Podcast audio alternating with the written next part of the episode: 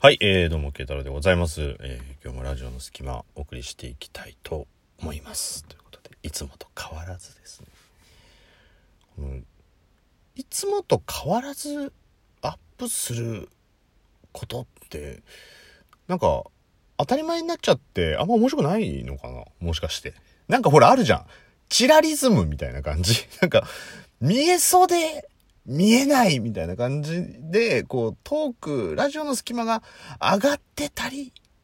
上がってなかったりみたいなさ、ことを思うと、なんか、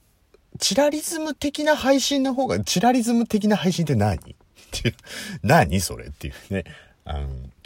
どうなんだろうね。なんか、そうだ、毎日聞いてくれてる人とかいんのかなとかってね、ふと思ったりとかするんですけど、だからまあ、そう考えたら、ね、何日かに1回ぐらいの方が逆に聞く人もそっちの方がいいのかななんていろいろ考えたりとかするんですけど、はい。まあ、そ、そんなわけでね、まあ、常日頃いろんなこと考えながら配信はしてるんですけど、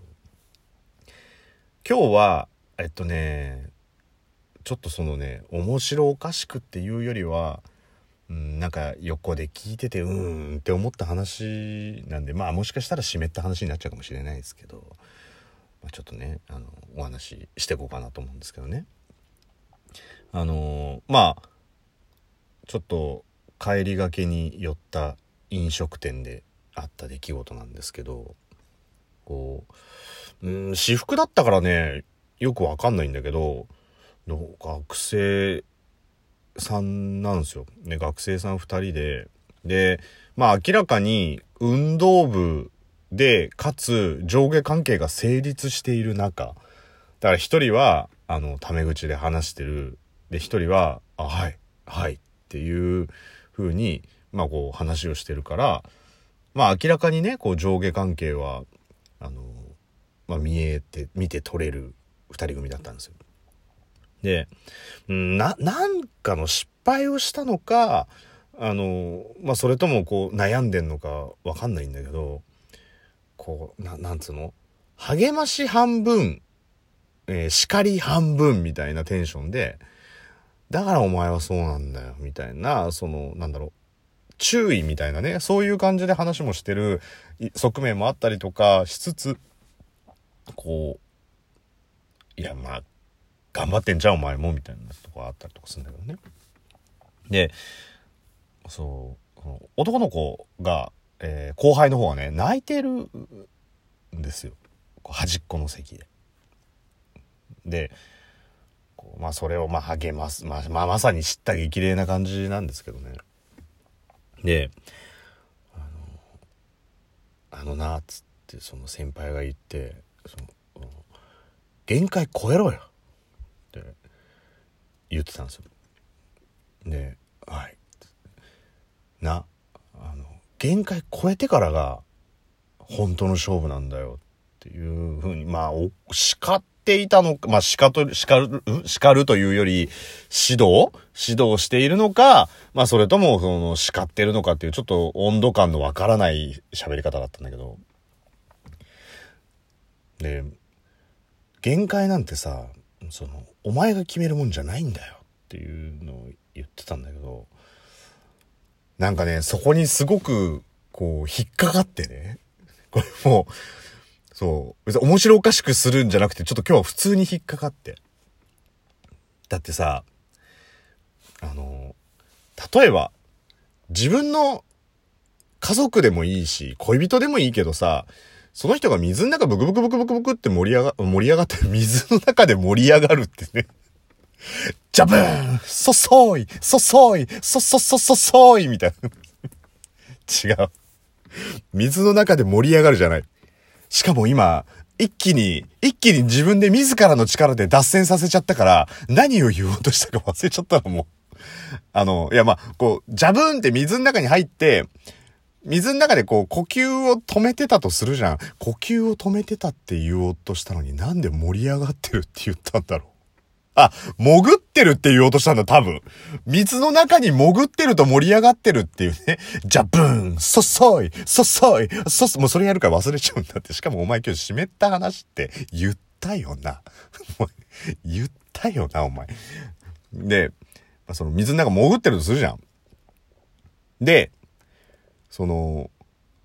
まあ、例えばさ、こう、ザブーンってお風呂の浴槽みたいなところに入って、ジャブーンって入った瞬間にバターンってこう、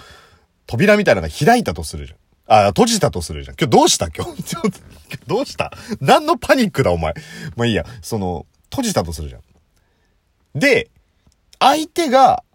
ギリギリのね、自己最高記録並みの限界を迎えた時にボタンをピッと押すと、そのドアがパカッて開いて、ってできますっていう風になった時ってさ、わかんなくない？人の限界なんて。だからさ、その、自分の限界は自分が一番よくわかると思うんです。僕は。まあいろんな解釈の仕方があるよ。ねそらほら余ったれたやつでさ、そのもっともっとその手前の方で限界ですっていうのはあるかもしれないけど、でも本質的に本当に頑張ってるやつだとしたら、限界って自分でわかるんじゃないのというか、自分での本当の限界までやって限界ですって言うんじゃないのって思うんですよ。で、それはその物事に対しての取り組み方が本気かどうかっていうのは周りは見てりゃわかるじゃん。それで、本気のやつの限界は、限界なんじゃないかなって思って、そこに、限界は自分で決めるもんじゃないっていうのって、なんか頑張ってる人にとったらなんか結構酷な、ねえ、話なんじゃないのっていうのをなんとなくこう、横で聞いてたのよ。じゃあ、じゃあ誰が限界を決めてくれるんだっていうところもあるしね。やっぱり物事本気で頑張ってればさ、まあ体力的、精神的、ねまあいろいろあるじゃん。それで、もう厳しいって、バランスの問題だからね。まあ、フィジカルな部分がダメだとしてもメンタルな部分でこう、なんとかすればさ、リカバリーできたりとかするけど、でもそのどっちもダメとかね、特にまあメンタルの部分がダメだと体にも影響があるからさ、その限界を決めるのは自分じゃないっていうのって、結構こう酷な話だなと思ってて。でそもそもさ限界っていう言葉の意味自体がこうそれを超えられないギリギリの境仕切りっていうところだからもうそれは超えられないんだよ。にもかかわらずその限界を超えろよっていうのってうーんなんだろうな。まあチョイスとして限界っていう言葉は、まだ、励ましてる感はまあ若干あるじゃない。ね、もう、なんか、あの人ともうダメかもしれない、別れちゃうかもしれないとかいうところで、いや、ちょっと限界超えてみなよっていうのは、なんだろうね。限界を超えろって結構酷なことを言ってるにもかかわらず、なんか、頑張れみたいなさ、うん、な、なんかこう、ポジティブに聞こえる側面があるじゃない。ね、今みたいにもうダメかもしんないっつって、限界超えてみなよ頑張れっつったらもう多分ね、BGM に流れんのはね、岡本真代のトゥモローとかですよ、多分。なんかあの、頑張ってる時に流れる曲じゃん、あれ、もう。24時間テレビとかで、あの、流れがちじゃん、岡本真代のトゥモローって。まあ、あれもちょっと、あの、しんどい歌詞だけどね、もう。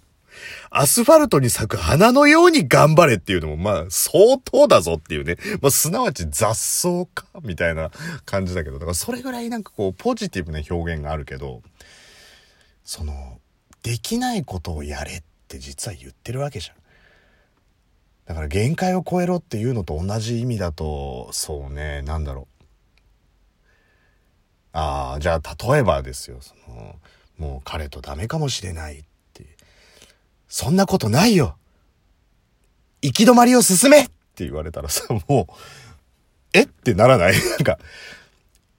自分で行き止まりを決めちゃダメ。行き止まりを進んでって言われたら、いや、行き止まりでしょ？っていうさ、なんか、意味一緒でしょ？限界って超えられないギリギリの境、超えられないって言ってんのに、それを超えろっていう無理難題を言われてるっていうことを考えるとですよ。ね。もう、いや、行き止まりっていうね、もう高くそびえ立つ壁なのかもしれないし、えー、もしかしたら、えー、崖なのかもしれない。なんだかよくわかんないけど、でも、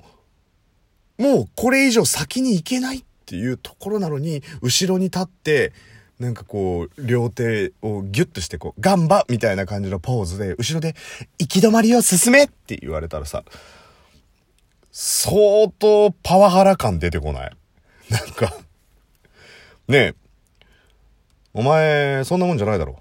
なあ、限界超えてみろ。はい、これ岡本真代のトゥモロー今流れてますって感じだけど。あのさ、お前、そんなもんじゃないだろ。行き止まり、進んでみろ。ものすごい違和感感じない。行き、行き止まり、進んでみろ。って言われたらさ、いや、えっと、無理っすって。だから、まあ言葉のチョイス、何、比喩表現が限界を超えろっていう方が、まあもしかしたら実はソフトなのかもしれないけど、うん、言ってることって結構一緒なんじゃないっていうことを考えるとね、まあその男の子は多分泣いてるぐらいだから相当頑張ってたと思うんですよ。でさ、やっぱそこに対してこう、先輩がね、なんか、そもそもさ、行き止まりなんか自分で決めるもんじゃないんだから、とにかく行き止まりを進めよっていう風に言われてる状態だって思うと、先輩、酷なこと言ってんじゃないかなって思うんだよなっていうところを、まあ今日ちょっと飲食店で聞いてて思いましたっていう話でね。本当に頑張ってる人は、たまには休んでもいいんじゃないかな、なんてことを、まあそれを聞きながら、えー、思いましたというところでね。えー、湿った話かもしれないなんていう話だったんですが、まあ、結局こんな感じのトーンで、えー、話してしまいましたというところで、えー、今日も、え私、慶太郎がお送りしましたということで、ありがとうございました。